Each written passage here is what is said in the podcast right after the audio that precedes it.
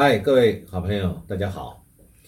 今天来跟大家聊一聊中共二十大以后结束以后的一些相关的重要事项，以及呃后续的发展会是怎么样啊，以及台湾在二十大之后，我们应该有什么样的一个思考的方向跟模式，来应应中共二十大这么重要的一个事情的一个开始。其实这一次呢，各位。我想大家都注意到了这一次二十大很多方方面面重要的事情。习近平这一次树立了前所未有的一个权威地位，而且呢有两个确定，大家都知道被写入了中，而且是写入了党章当中哦，中共的党章。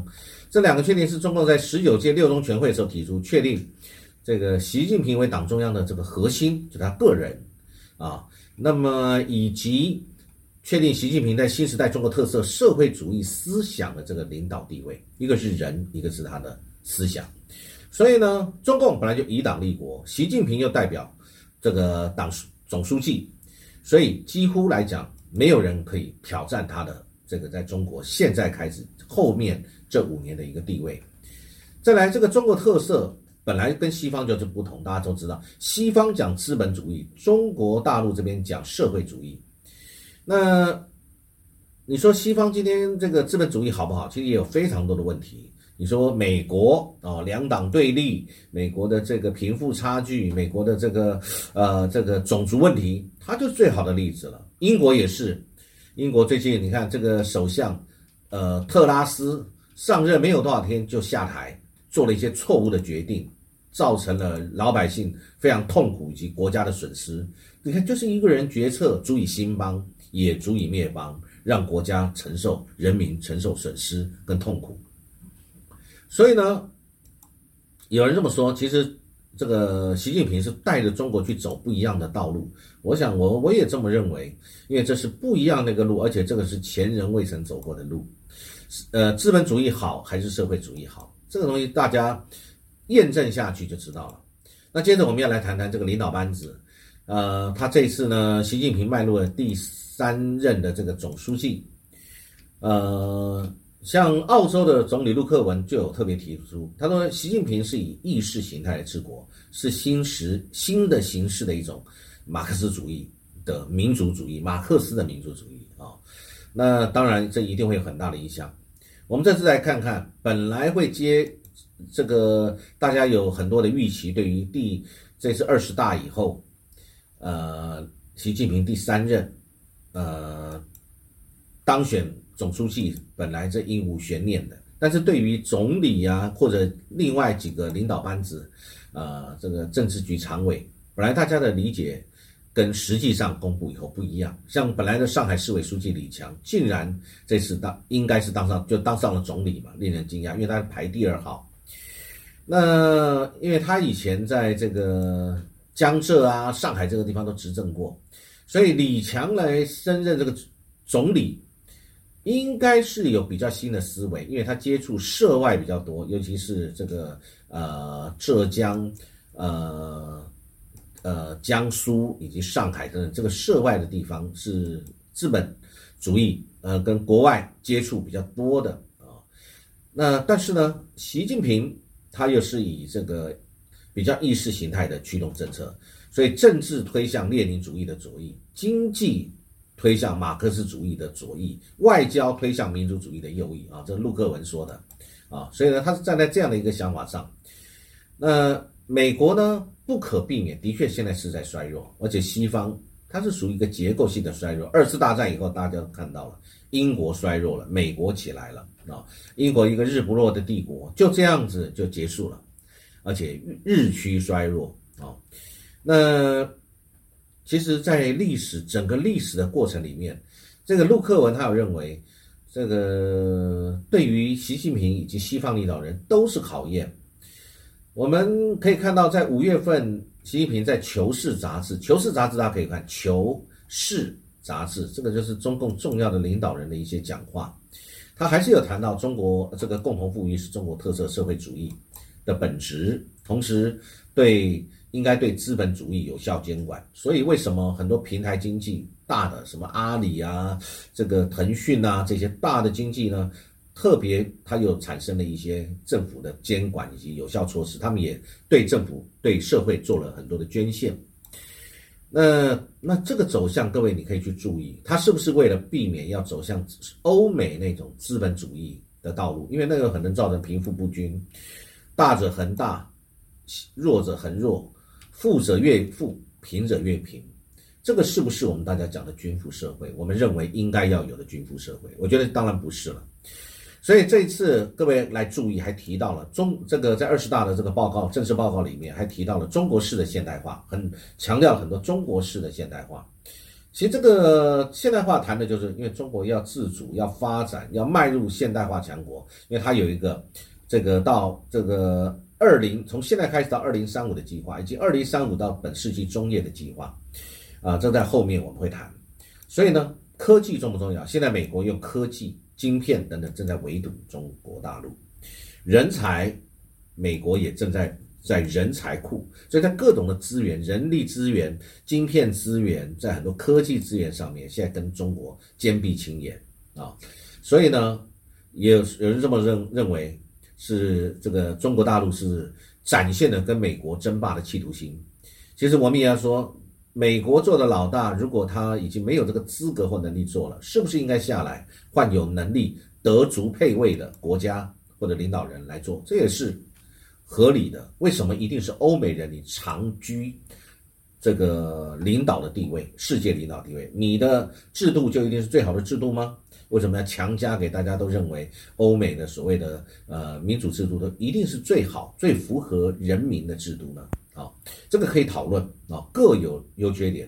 好，那这个讲了这个时间表，刚才我们谈过，这个所谓这个要建成社会主义现代化的强国，这个时间表其实就是说两个一百年，因为大家知道中共是二零二一年建政，啊不，抱歉，一九二一年建政，所以到二零二一年就刚好一百年。呃，这个中国共产党的成立，抱歉，中共产党的成立。那中呃呃中华人民共和国的建政是在一九四九年，所以到二零四九年又是第二个一百年。那当然，这个中共它这个建党一百年就到二零二一年是全面建成小康社会，它目标基本上是达成啊。当然还有一些部分可能不一定是脱贫或者有返贫，这个有很多的因素，尤其目前的经济不景气，加上新冠肺炎这个因素导致啊。所以这个当然，这个是一个目标，努力去达成。那没有达成，也要往这个方向去继续努力。再来，我们讲二零四九年全面建成社会主义的现代化强国啊。那这一次，各位从习近平他用的人里面，你会发现他的班子里面一定第一个一定选对他忠诚。为什么？因为你要办事，要能够变成一个团队，所有这个团队里面的人要跟你同向而行。而不能有很多的意见，就跟资本主义一样。各位，你去想，我们讲这个民主制度，是不是有很多效率上的不彰？这也的确是因为大家都有权利表达自己的意见，所以你往前迈进的步伐是不是就慢了？所以各有利弊，这就是我所所谓的这个不同的制度、不同的这个精神，它代表的啊，不管是效率的提升，或者是道德的提升，其实都是一样啊。那李强呢？他是上海书记，我们这样讲，他现在的里面的班子，啊，因为封城，当然他背了很多黑锅，但实际上上海，如果按照这个这个动态清零，这个要清零的这个政策，上海的确是最难处理，而且会引起最高民怨的地方。第一个，上海的老百姓，大家的自主意识都很强啊，所以呢，有事情就敢发声。第二个，因为它涉外。所以呢，大家自主性跟国外接壤也很多，所以你今天一封城就会搞得怨声载道啊。那但是呢，他这个他还是看你用什么角度来看，李强还是某个角度，他解决了上海要清零风控的这个问题，扛住了所有的中外的骂声啊，所以这个他处理了。那再来呢，我们讲王沪宁，王沪宁他是一个意识形态的一个这个。呃，政治局的常委啊，呃，那然后呢，他要做的这些事情，就是把领导人习近平的思想能够发扬出去，发扬光大，甚至对于他的定位啊，各方面他要做好很多事情，同时他在顶层设计的地方，他要去为中国定调、定位啊，定调定什么调子，定位我自己中国大陆是什么位置啊，所以呢，这个大国崛起、超英赶美等等的人，或是不是这样子啊？他的呃方向就是要做这件事情。那当然，在这个过程当中，因为中国制造这个这个等等哈。还有二零三五等等，这些对于欧美来说引起了很大的警觉。其实也不是现在，欧美对于中国的崛起，早就在二十年前、三十年前就有很多人在注意，而且也很多的学者、专家或者官员对于中国一直在寻求自己的最大利益。他们不是没有警觉，只是他们觉得，呃，我还有利用中国的价值，所以呢，并没有对中国动手。那只不过现在因为觉得已经。威胁到了美国的霸主地位，所以呢，他们必须立即采取行动。就像最近的科技制裁，各位就看得到，就是这样的影子啊，晶片 Chip Four 等等的啊。那这个还我们还是要回到这个澳洲前总理陆克文，因为他对中国大陆他是很了解。他最近写一本新书，拼命在打书。他说可避免的战争啊，那他是讲了这个所谓同心圆理论。就是分析中国大陆以及习近平的同心圆，越中间越重要。那么越外面呢？所以他讲的中间呢，就是保护他的政权的最重要的一个一环。那在外围一环就是国家，国家统一啊，因为党大于国。再来保障经济繁荣，这这是更外圈。所以从这个里面，各位可以看得到，你说二十大以后。是经济重要还是政治重要？很多媒体或者相关的评论最近都看出来了，认为经济是可以被牺牲的，因为经济低迷牺牲可以再起，但是政治现实、政治权力、大国竞争、两国美中争霸，这个是不可逆的，所以经济可以形成，政治稳定更重要啊，所以政治会比经济更重要，所以呢，他的这个班子完全都是自己人。其实我们要这么看一件事情哦，有的时候我们大家说有没有不可取代的人？其实世界上不论是企业或者国家或者领导人，没有不可以取代的人。所以这一次大家有说李克强非常重要，他对经济是一个重要的舵手，什么说换掉还是换掉了？为什么？因为换人做做看不一定没有人不行，就像我们台湾一样，台湾的我们的这个政党政治也是一样，谁很厉害？国民党厉害吗？你做的不好，或者人民对你有怨言，一样被换掉了。民进党上来就发现，民进党也很草包啊，也没有人才啊，也凡事用人为亲呢，这是大家一致的公认的事实嘛。所以会不会被换掉，我们大家拭目以待。所以政府就是要为百姓服务的啊。那我们讲这个，最近一直在讲中华民族的伟大复兴。现在这里面有没有包含了台湾问题？我认为有，因为中华民族伟大复兴里面，你缺台湾不可嘛。那现在问题是，台湾要跟中国大陆进行相关，不管是统一，不管是什么形态的方式，啊，我们的未来必须要先处理的就是美国，因为美国一直在这里介入，所以呢，没有所谓的什么台湾问题或两岸问题，因为这些问题通通只有美中问题，这是我个人看法。习近平东升西降。他这个这个大权在握，坚定他自己去走自己的路。那他对于欧美的恐吓放生，其实他并不怕，因为呢，为什么要讲内循环？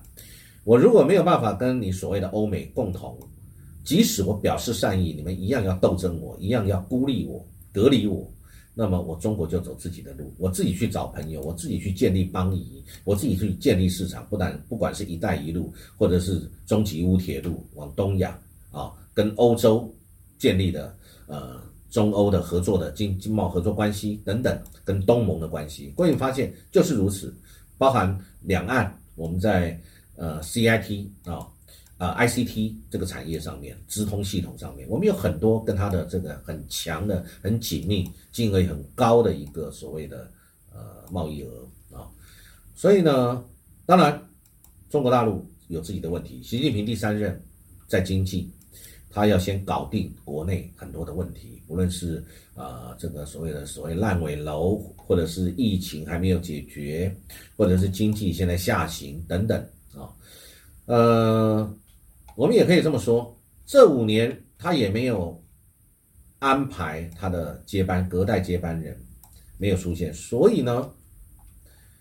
应该会继续，例例如普丁的模式继续执政十年，啊，那这十年他可以做很多事情，啊，这跟资本主义跟我们的民主政治政党政治也不一样，换人做你的政策完全被否定，甚至甚至这个是反方向都可能，就像我们的这个我们的核电厂被拆除，花了多少的民脂民膏，我们的公帑，结果呢拆除，耗费了我们多少的钱啊，那所以。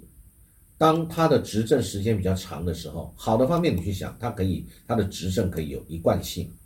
那你如果往负面方面想，那是不是就是会比较独断，比较集权啊？这是一种考虑。但是我们台湾绝对不能走所谓跟中国大陆为敌或者是仇人，因为不要从现实主义的立场来看，你一定要从民族跟情感的理理方向来看。本来两岸就是一家，为什么？这个我们一定要制造仇恨，仇恨是被人为制造出来的，啊，我们中间在谈，只有谈我们的贸易，或者是呃谈利益也可以啊，我们这个彼此的关税，呃，我们台湾的农产品销大陆，是不是有相关的利益啊？有益有利。如果你认同，再来从历史血脉文化一路相传，我们是都是中华儿女啊，只你怎么去定义中国而已。只不过我们台湾，我们。从一九四九年到现在，我们是认定中华民国，对岸他认定中华人民共和国。那不管这个“中”字是什么“中”，其实就是中国嘛，一个中国。所以这就是为什么说两岸要谈啊。我想这个这个习近平这十年未来五年到十年的执政，我觉得是很重要的一个事情。两岸在这个过程当中，应该会有很强的一个变化，很大的一个变化啊。那。我们再谈一个国外的这个媒体引述，BBC，他要引述这个美国有一个大学的这个助理教授张扬的看法。他说，这个李强当总理很惊讶，因为重新思考中国大陆的权力的结构有的意义。因为讲这个富裕的地方是不是正好作为借鉴？啊，各位去看，共同富裕现在最主要的。省份就在江浙，对不对？所以呢，那其他这几个，不管是王沪宁或者其他的，这都是接下来啊，李希啊，呃，这个等等啊，呃，赵乐际等等。其实你会发现，他们通通是未来的一个很很重要的，在整个中国大陆未来的一个五年里面要崭露头角，而且对国家、对于世界都会有十足影响力的人。当然，这一次胡锦涛。呃，在现场被请离离场的这一个片段，令很多人都很惊讶。那当然，这里面也有很多的呃猜测或者对于这个事情的看法。我想啊，这个未来这十年，在习近平手上的执政是大家应该去正视的事实啊。呃，安全会是中国大陆目前跟未来施政最重要的考虑。敢于斗争是最近习近平他选材，不论在军方、在政府、在党，啊，敢于斗争是他的这个主要的一个目的跟目标。那这一次有讲到祖国完全统一，不再是口号，一定要实现，也一定能够实现。这个话其实给很多人有很震撼的感觉。习近平统一，他将当做是中华民国呃中华民族伟大复兴的一个重要的部分。虽然这次没有定出时间表，但是我们想，基本上中美对抗、台北关系就是未来在近几年之内会产生的，我们必须去面对的一个问题。所以，我们台湾应该在跟大陆实质上去这个未来的互动，我们应该去谋求如何让两岸之间走到一个很好的局面、和善的局面。人民互相交流、理解、统一、有情感的部分，啊，促统促融，我们要讲中国大陆现在对台促统促融，这个是文的哦。反台独、反外力干涉，这讲的是武的行动哦。所以长时间以来是有人这么说，只有口号，你没有行动。但是二十大以后，我认为未来就一定会实现。我觉得这个可能就是令台湾要觉得，这已经不一定是口号，这可能会是在有限的时间之内就必须会去会去动的一个事情。所以美中台关系已经走进一个未来会在很快的时间之内会呃越来越去实现的事情。美国其中选举跟我们台湾在十一月二十六号的九合一选举都。将各自有重新的一个政治上面的一个情形，那我想我们未来会决定我们台湾是怎么样的一个呃政府来执政，这也是我们台湾很重要的事情啊。我想未来是不是这样，将会是我们大家的抉择，也会牵涉到我们的幸福跟未来。好，先跟大家分享，谢谢各位，祝各位有美好愉快的一天，谢谢。